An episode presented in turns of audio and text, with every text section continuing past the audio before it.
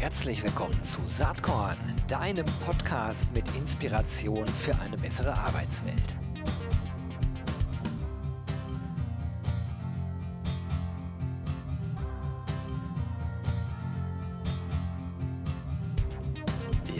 Ja, hallo und herzlich willkommen zum Saatkorn Podcast. Heute habe ich eine schillernde Persönlichkeit hier als Gast, auf die ich mich schon sehr freue. Äh, das ist Melanie Vogel. Warum schillert die meiner Meinung nach? Weil sie seit vielen, vielen Jahren in vielen Themen unterwegs ist die äh, eine immer größere Bedeutung bekommen. Ich glaube nicht nur meiner Meinung nach. Also das ganze Thema Female Recruiting, äh, sie beschäftigt sich ganz viel mit dem VUCA-Thema als VUCA-Expertin. Sie bezeichnet sich selbst, das finde ich spannend, als Wirtschaftsphilosophin. Bevor ich jetzt aber noch viel weiter rede, hier sage ich erstmal herzlich willkommen, Melanie. Ja, hallo, ich freue mich, dass ich hier sein darf.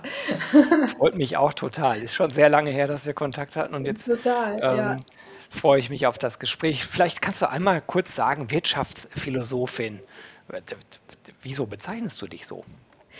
Ja, du, das ist eine ganz äh, spannende Geschichte. Also äh, tatsächlich ist ähm, der, der Link zur Philosophie ist schon älter, wenn, wenn man so will. Ich hatte ursprünglich, als ich mein erstes Buch zum Thema Futurability rausgegeben habe, wo es um die Veränderung, äh, Veränderungsfähigkeit von uns Menschen geht, ähm, hatte ich äh, sozusagen den Zusatz bei mir Zukunftsphilosophin. Und damit habe ich mich immer unwohl gefühlt, weil man die Zukunft so schlecht philosophieren kann. Also man liegt so oft falsch. Und ähm, ich habe das dann irgendwann weggelassen, habe gesagt, es reicht ja auch, wenn ich VUCA-Expertin bin. Und tatsächlich war dann aber Anfang letzten Jahres, als bei uns ja auch nochmal äh, unternehmerisch ein, ein wahnsinniger Bruch stattgefunden hat, habe ich, ähm, wenn du so willst, an eine gewisse Identitätskrise gehabt, weil unser Beruf ja als Messe- und Kongressveranstaltende, unser Beruf war ja letztes Jahr nicht systemrelevant ja. und ist es ja bis heute auch nicht. Und äh, das hat mich so getroffen, dass ich gedacht habe, Mensch, also äh, da habe ich monatelang wirklich äh, zu kämpfen gehabt. Was, was ist eigentlich jetzt meine, meine Funktion, was ist meine Zukunft als Mensch, Melanie Vogel, aber auch als Unternehmerin? Und ähm, ich bin dann nochmal sehr in mich gegangen und habe gesagt, also das, was mich eigentlich fasziniert und was ich ja auch schon seit Jahren mache, du hast das so, ähm, ja, so, so schmeichelnd beschrieben als schillernde Persönlichkeit. Ich versuche ja immer herauszufinden, ähm, wohin geht die Reise und äh, was, was sind aktuelle Bedarfe und Bedürfnisse und was braucht das Unternehmen, was braucht der Mensch jetzt und in Zukunft. Und letztendlich äh, denke ich unglaublich viel. Und Denken ist Philosophie. und, äh, und das war dann irgendwann bei mir der Punkt, wo ich gesagt habe, ja, also eigentlich ist es das, wo, wo ich den meisten Spaß habe, wo ich auch meine Kompetenzen sehe, wo ich auch sehr viel bewegen kann. Und das war dann irgendwo der Zusammenfluss von, von Wirtschaft und Philosophie. Und ich habe äh, dann ja auch in den letzten Jahren sehr viele andere Bücher noch geschrieben und ähm, alle Bücher beschäftigen sich mit der Veränderung der Wirtschaftswelt. Und von daher lag es eigentlich dann nah, sozusagen die Wirtschaft, aus der ich komme, mit der Philosophie, die mich leidenschaftlich begeistert, zu verbinden. Ja, das hört sich total schlüssig an und ähm, ja, ich bin gespannt, wohin dieser Weg dann noch weiter führen wird. Aber Ja. schauen wir mal kurz in die Vergangenheit zurück. Ähm, du hast es eben schon angesprochen. Viele werden dich natürlich von der Women and Work äh, Messe kennen. Ähm, da kommen wir gleich auch nochmal drauf zu sprechen. Was ich bemerkenswert finde, ist erstmal, dass du sehr, sehr früh mit diesem ganzen Thema rund um Female Recruiting gestartet bist, nämlich bereits 2010. Ja. Ähm, das ist inzwischen mal schlapp elf, fast bald zwölf Jahre her. Und äh, man soll das kaum glauben. Ähm, äh, immer noch äh, erfreut sich dieses Thema großer Beliebtheit. Äh, nach meiner Einschätzung sogar mehr denn je. Und ich habe auch irgendwie so das Gefühl, jetzt bin ich aber ein Mann und vielleicht dann, ähm, vielleicht verklärt sich da die Sichtweise. Aber mein Eindruck ist, dass in den letzten zwei, drei Jahren ganz besonders viel äh, passiert ist. Deckt sich das mit deiner Sichtweise oder sagst du, nee, eigentlich geht das viel zu langsam? Äh, ja und nein. Ähm, also ja, passiert ist viel. Ähm, ob alles in die richtige Richtung läuft, das äh, möchte ich im Augenblick bezweifeln, weil wir haben, ähm, ich würde mal sagen, bis 2019 eine extrem positive Entwicklung gehabt. Das haben wir auch als äh, Messe- und Kongressveranstalter gemerkt.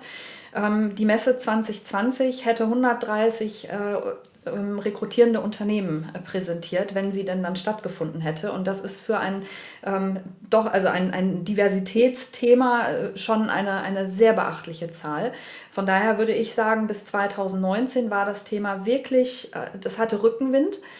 Und dann kam die Pandemie und wie das häufig so ist, wenn dann ähm, durch, durch externe Störungen dann eben auch wirtschaftliche Verwerfungen stattfinden, dann wird das Thema erstmal auf die lange Bank geschoben, ähm, weil es ist halt immer noch ein Sonderthema. Das Frauenthema läuft immer noch unter dem Aspekt der Diversifizierung von Unternehmen, also Diversity, äh, was für mich schon allein da einen Denkfehler verursacht, weil die Frauen in Deutschland, der Frauenanteil liegt bei 51 Prozent. Also Frauen als Diversity-Gruppe äh, zu zählen, halte ich für wirklich einen Blödsinn. Damit sollten wir mal aufhören. Dann würde sich unter Umständen auch das Denken ähm, in den Bereichen ein bisschen verändern.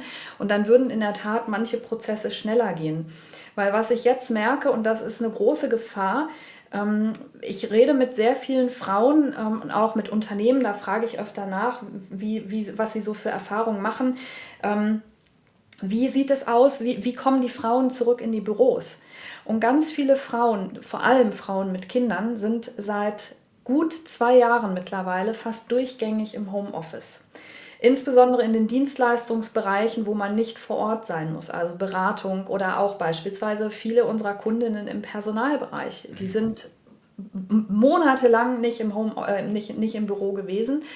Und da passiert etwas und das ist, das ist ein Aspekt, den wir schon seit Jahren thematisieren wenn man über Homeoffice spricht, dann muss man eben auch die Karrierewege und, und auch das Messen von Leistungen verändern. Und das ist in den letzten anderthalb bis zwei Jahren in den Unternehmen natürlich nicht passiert, weil die ganz andere ähm, Thematiken und auch ganz andere Herausforderungen hatten. Und da denke ich, da wäre jetzt ein, für alle Unternehmen ein, ein sehr interessanter Aspekt, mal zu gucken, ähm, inwieweit haben wir denn unsere weiblichen Talente überhaupt noch auf dem Radar? Inwieweit kommen die zurück in die Büros? Inwieweit haben die sich auch in den letzten rund zwei Jahren entwickelt ähm, und inwieweit müssen wir jetzt unter Umständen wieder dafür sorgen, dass das Thema sozusagen neu, äh, neu aufgerollt bzw. wieder angestoßen wird innerhalb der Unternehmen. Also von daher ist es bei mir so ein wirkliches Jein. Einerseits waren wir auf einem sehr guten Weg. Ich hoffe auch, dass man da wieder hinkommt.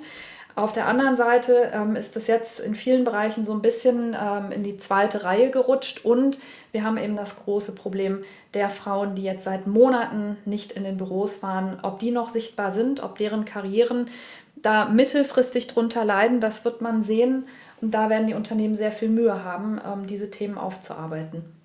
Also ich teile deine Sichtweise in ganz vielen Belangen, muss jetzt aber noch einmal kurz äh, genauer hinterhergehen, weil natürlich ja auch viele Männer die ganze Zeit äh, im Homeoffice sind und inwiefern ähm, glaubst du oder erkennst du, dass Frauen da sozusagen andere Konsequenzen vielleicht mittelfristig karrieretechnisch erleben? Ist das vielleicht so?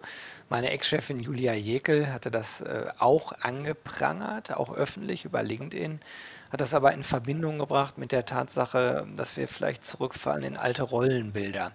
Ne, dass äh, zwar äh, Ja. Mann und Frau Homeoffice machen, aber sozusagen die Ausprägung dessen, was dann gemacht wird äh, zu Hause, dann doch sehr unterschiedlich ist.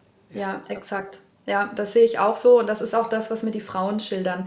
Also ich habe Anfang diesen Jahres ein, ein Frauennetzwerk gegründet, was ausschließlich digital Frauen vernetzt.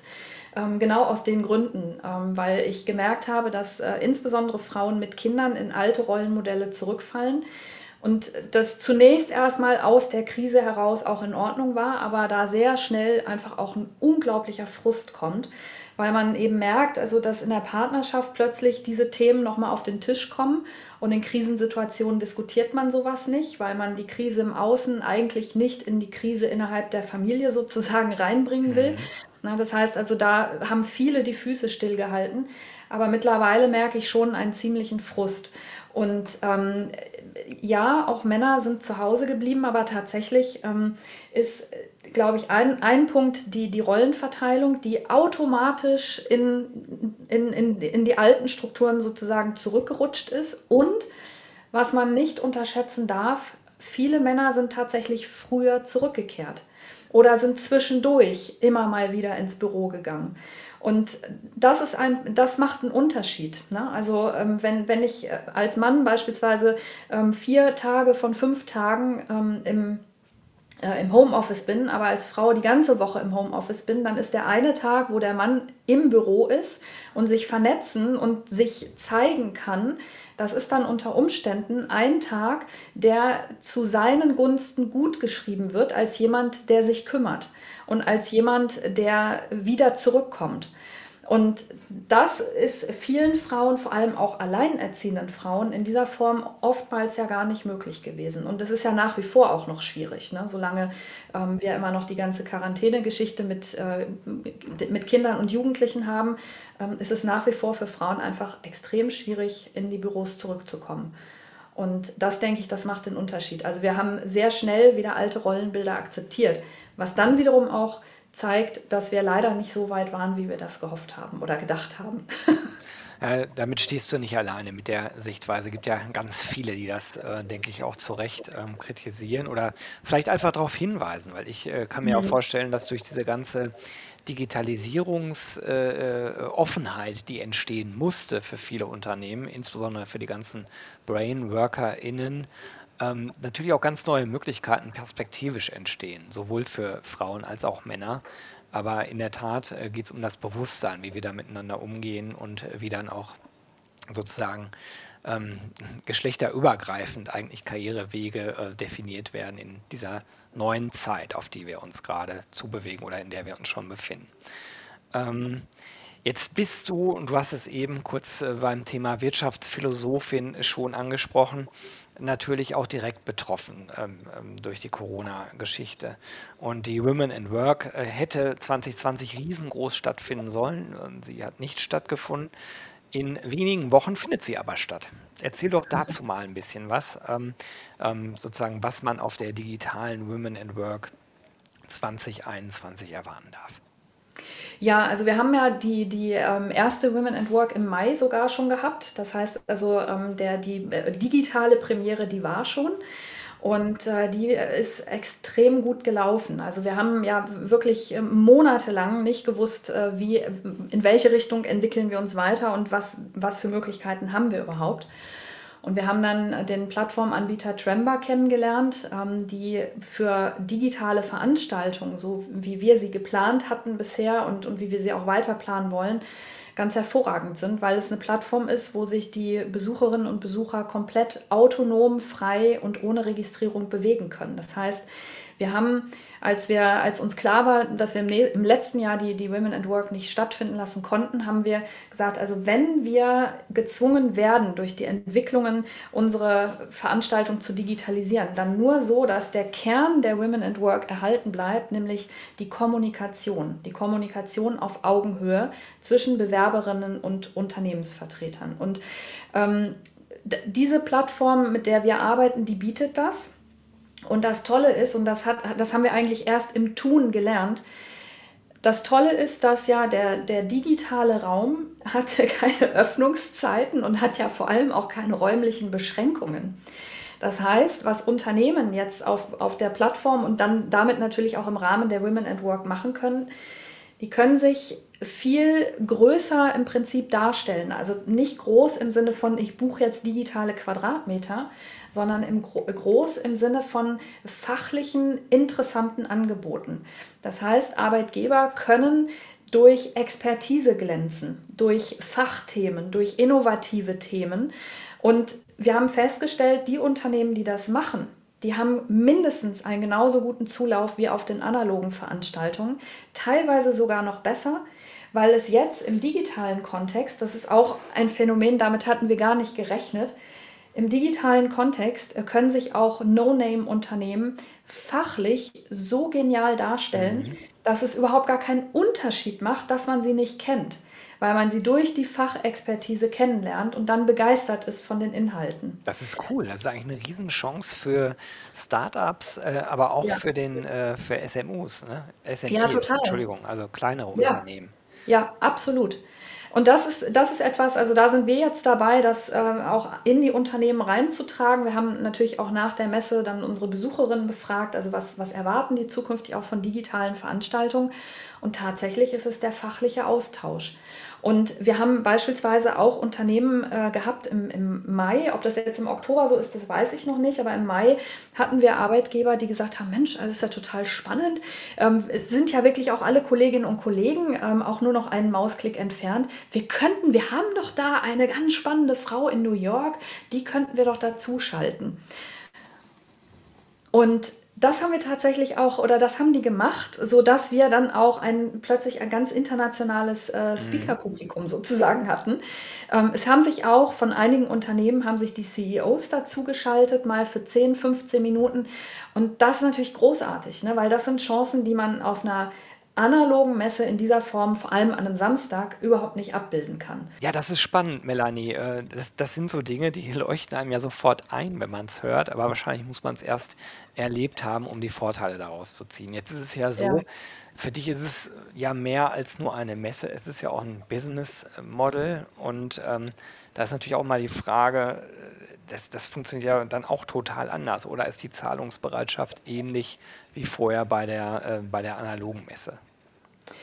Ja, das ist, das ist tatsächlich spannend. Also ähm, die, ob, obwohl wir ja Parallelen haben, obwohl die Women and Work immer noch Women and Work heißt, obwohl wir immer noch Frauen ansprechen, ähm, ist äh, doch eine andere Wahrnehmung da. Also wir haben einen Kundenkreis, der darauf hofft, dass wir wieder in das Analoge zurückgehen und denen es im Prinzip auch total egal wäre, wenn sie da plötzlich 40 oder 50 Quadratmeter buchen müssten, ne, weil wir ja im analogen Kontext die AHA-Regeln einhalten müssen und so weiter. Also wir haben ja unglaubliche Beschränkungen bis heute, die eigentlich einen normalen Messebetrieb völlig unmöglich machen. Das heißt, denen wäre es im Prinzip egal, die würden zumindest jetzt äh, so locker gesprochen zahlen, was immer möglich ist. Äh, Hauptsache ist wieder alles analog. Und andere erkennen und sagen, du liebe Güte, also digital ist für uns viel kostengünstiger.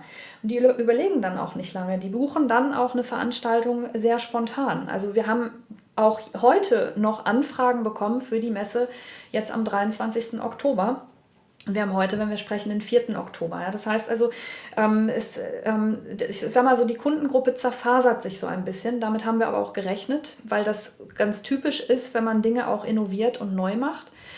Ähm, und insgesamt ist aber tatsächlich festzustellen, dass die Unternehmen ähm, sich insgesamt schon immer noch schwer tun mit der digitalen Welt. Und das ist wirklich bedauerlich, weil äh, von, von Seiten der Besucherinnen ist der Zulauf enorm. Also wir haben jetzt äh, auch für die, für die Veranstaltung im, äh, in drei Wochen und wir haben mit, dem, mit der Hauptpromotion im Prinzip noch gar nicht begonnen. Wir haben jetzt schon über 500 Anmeldungen für die Messe.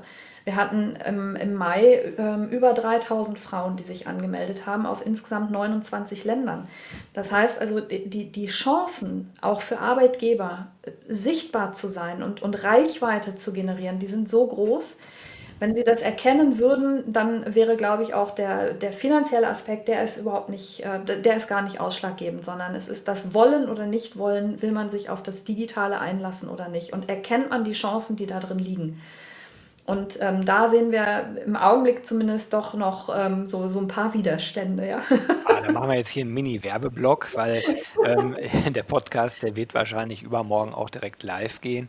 Also wenn ihr jetzt ArbeitgeberInnen seid, genauer gesagt in der Personalabteilung sitzt und denkt, hey, Women in Work, da sollten wir doch präsent sein.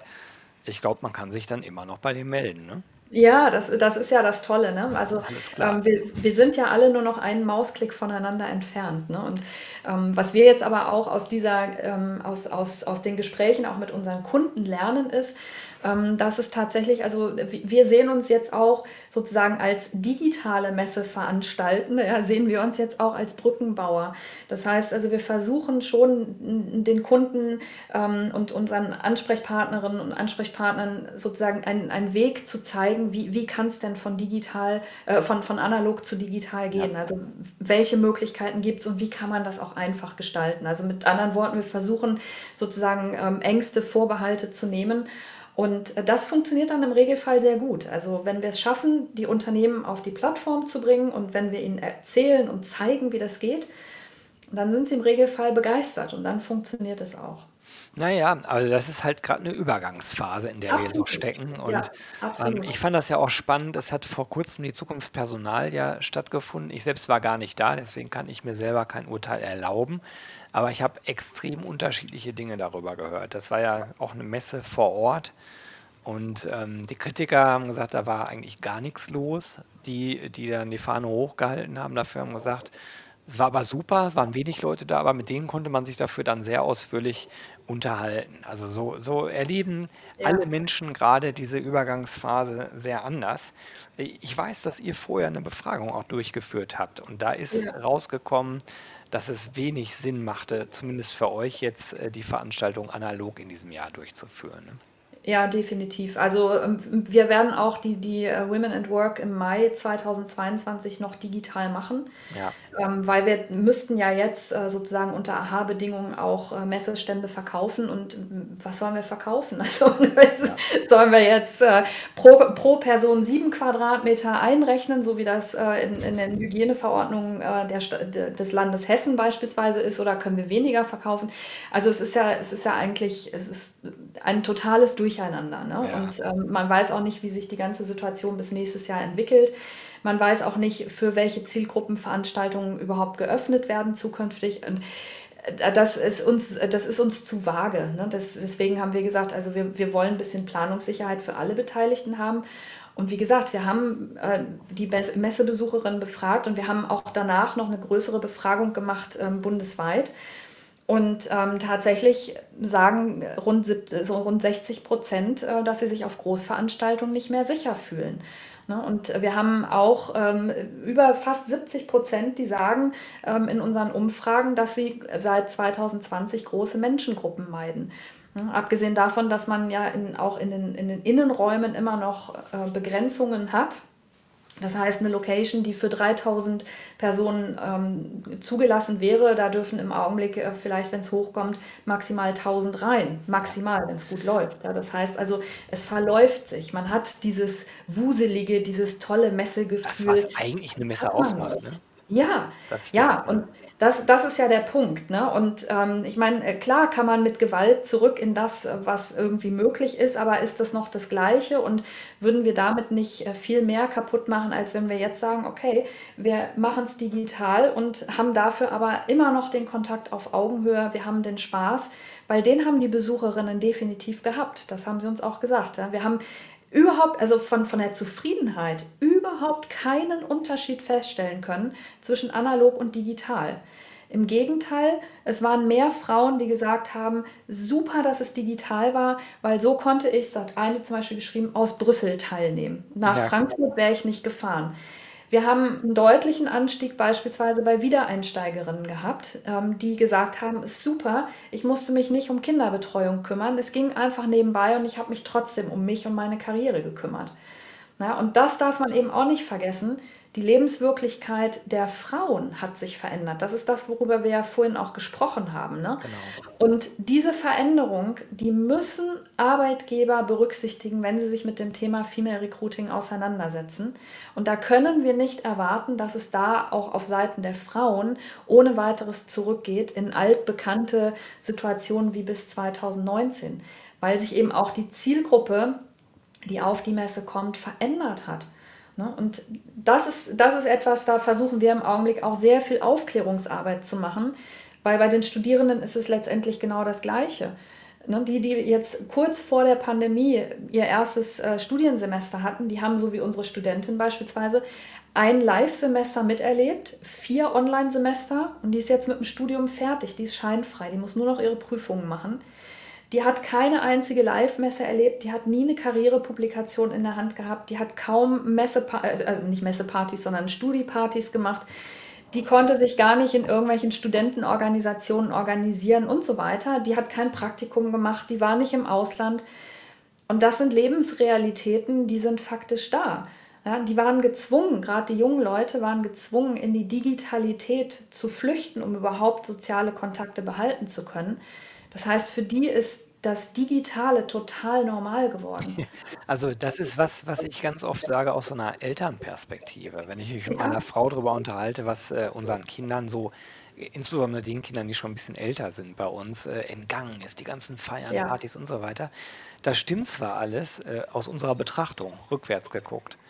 Wenn du selbst in der Situation bist und in dieser Zeit groß wirst, natürlich macht das nicht immer Spaß, aber das, das gilt in analogen Zeiten übrigens auch. ja, Du lebst halt das Leben, was dann das Leben ist. Und dieses ganze äh, Umsteigen auf digital, was wir vielleicht, die wir älter sind, ja erleben, das hatten die ja von Anfang an nicht. Die waren von Anfang an Digital Natives und sind ganz anders damit umgegangen. Ich will jetzt damit nicht sagen, dass denen gar nichts fehlt oder so, aber ich glaube, dass unser Rückwärtsblick halt auch nicht deren Lebensrealität abholt.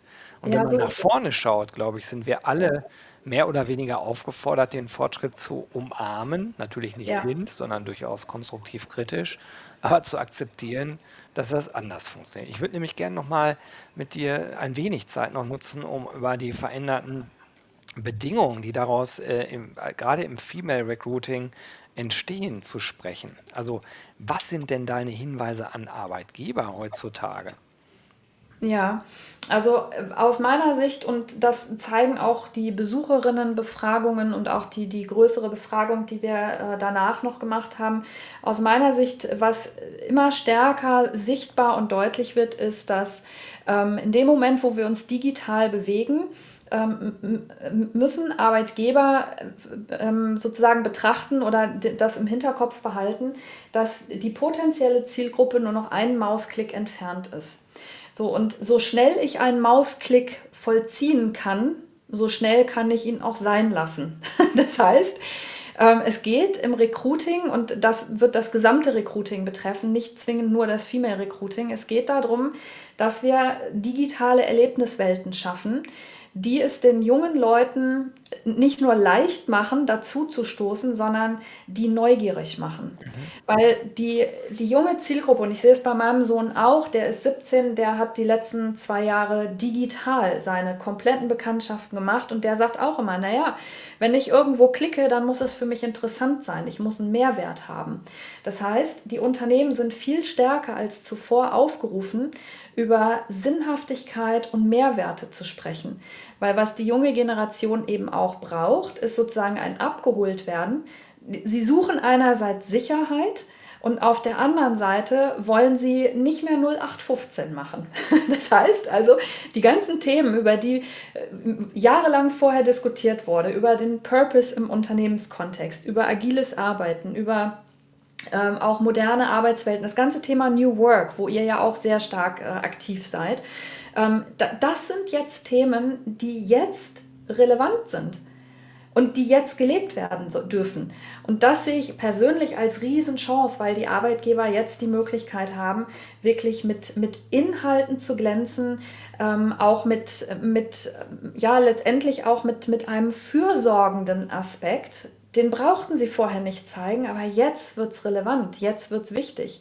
Und dadurch schaffe ich eine Emotionalität. Und das ist der, ein weiterer Aspekt. Wenn ich digital Recruiting betreiben will und betreiben muss, dann muss ich das über ein Erleben machen. Und das Erleben findet im Regelfall zunächst erstmal durch Neugier, aber auch durch, ja, ich sag mal, ein Lustempfinden statt. Ne, wir reden seit Jahrzehnten, ihr ja auch, über Arbeitgeberattraktivität. Und jetzt wird, die, jetzt wird die so wichtig, ja, weil was heißt denn attraktiv sein? Ja, Im Beziehungskontext wissen wir das sofort. Ja, da fühlen wir uns hingezogen zu einer Person. Da entsteht Liebe und Verliebtheit. Aber letztendlich ist es im Arbeitgeberkontext vergleichbar. Wir wollen uns hingezogen fühlen zu einem Arbeitgeber, weil der uns hoffentlich Sicherheit verspricht, weil wir bei dem das lernen können, was uns vielleicht in den letzten zwei Jahren nicht möglich war, weil wir uns bei dem jetzt entwickeln können, weil das während der Hochschulzeit beispielsweise nicht möglich war. Ähm, und weil wir eben auch digital ähm, so viel Ablenkung haben, dass es notwendig ist, dass die Unternehmen durch diese gesamte digitale Kakophonie eben durchstoßen durch Werte, durch Werte, die sie vermitteln, durch Emotionen, durch Sinnhaftigkeit. Und ich persönlich halte das für eine unglaubliche Chance, weil dadurch natürlich auch der gesamte Personalbereich eine völlig neue Bedeutung bekommen kann, die wiederum auch innerhalb des Unternehmens wirkt. Ne, weil das, was ich nach außen trage, das brauche ich genauso im Innen auch. Also auch da müssen wir uns ja darüber Gedanken machen, ähm, wie halten wir beispielsweise digital die Unternehmenskultur aufrecht. Absolut. Auch da ne, der Sinn die Freude, das Miteinander. Ne? Das heißt also, wir, wir haben jahrelang geglaubt, die digitale Welt ist so abstrakt und so kalt und so unpersönlich. Ich persönlich glaube, exakt 180 Grad gedreht, das Gegenteil ist der Fall. Und das sehe ich als große Chance. Ich musste eben zwischendurch schmunzeln. Das war nicht, äh, dass ich über dich geschmunzelt hätte, sondern dass ich gedacht habe, genau diese Rede, die hätte ich O-Ton-mäßig ganz genauso sagen können. Ich glaube auch wirklich, dass es so ist. Und ich finde das auf einer Individualebene ähm, eigentlich auch ganz, ganz klasse. Also ich hätte vielleicht bei deiner Aufzählung eben noch ergänzt, man kann vielleicht auch mehr so sein, wie man wirklich ist und muss sich nicht Ja. permanent verstellen, weil man irgendwelchen komischen äh, Unternehmenswerten äh, oder tradierten äh, Mustern hinterherrennt, die irgendwie hochgehalten werden, aber lange ihre Bedeutung schon verloren haben.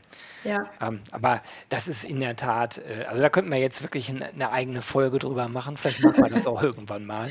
Ja. Die, die Zeit nähert sich erwartungsgemäß schnell dem Ende. Mir war das schon klar, als wir angefangen haben zu sprechen, äh, dass wir hier ganz lange sprechen könnten. Aber äh, ich, ich würde dich gerne zum Schluss noch fragen, hast du irgendeinen Inspirationstipp? Du liest viel, du schreibst viel, du bist sehr viel unterwegs. Gibt es irgendwas, was du den HörerInnen äh, hier ans Herz legen wollen würdest? Ja, da, die Frage hast du mir ja vorhin quasi schon äh, in der Vorbesprechung gestellt und ich habe parallel die ganze Zeit überlegt, was sage ich denn dazu? Und tatsächlich inspiriert mich momentan so viel. Ähm, mich inspiriert vor allem, und das liegt vermutlich im Augenblick in der Natur der Dinge, mich inspiriert dieser Übergang von, von analog zu digital, weil sich für mich so viele Türen öffnen und so viele Fragen unbeantwortet sind, dass ich oftmals gar nicht weiß, wo ich anfangen kann, drüber nachzudenken. Aber ähm, mir fiel vorhin ein Aspekt ein, ähm, vielleicht das so als, als Beispiel.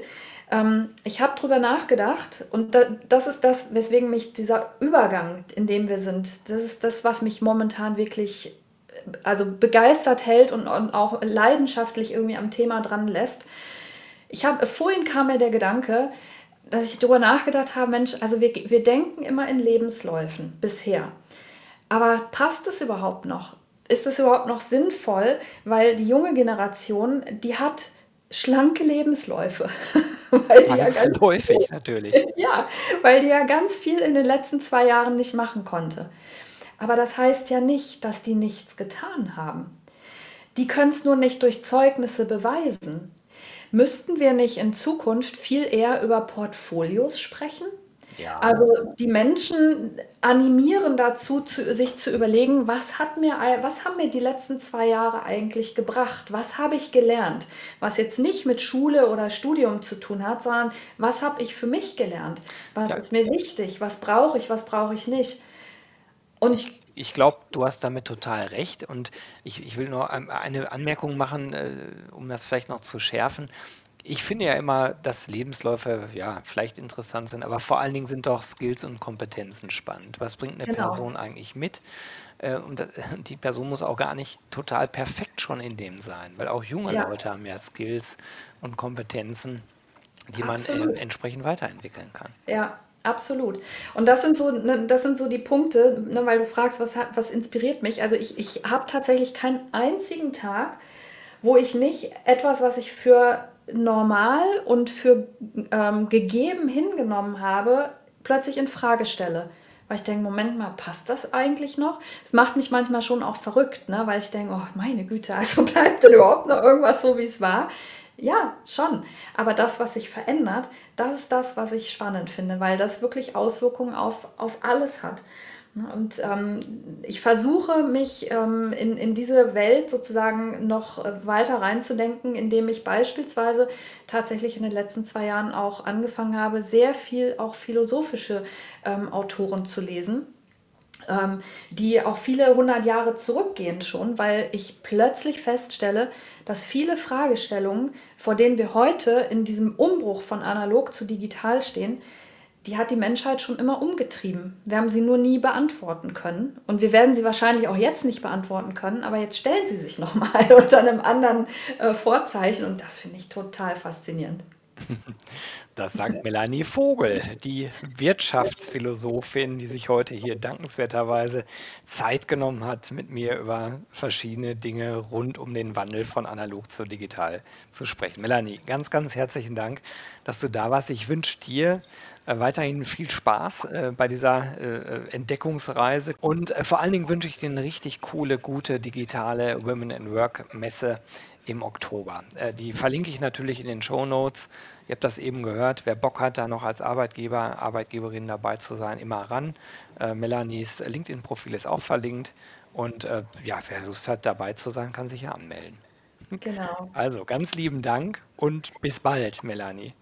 Bis bald und vielen Dank auch an dich. Es war echt schön, dich wieder zu hören. Danke gleichfalls. Ciao. Tschüss.